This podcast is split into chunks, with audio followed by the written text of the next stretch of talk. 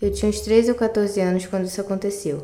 Dividi o quarto com a minha irmã e na parede oposta à minha cama tinha um espelho. Acordei com uma luz muito forte, como se alguém estivesse colocando uma lanterna na minha cara.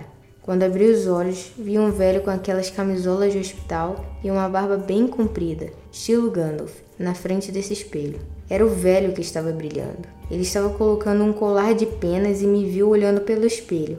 O medo foi tão grande que quando ele começou a virar para olhar para mim, eu travei. Não chamei ninguém porque a voz não saía, nem conseguia me mexer. Fechei os olhos e não abri mais até dar a hora de levantar. Fui para a escola toda mal arrumada porque fiquei dias sem olhar no espelho. Nunca mais fiquei sozinha no quarto, nem em lugares com espelho.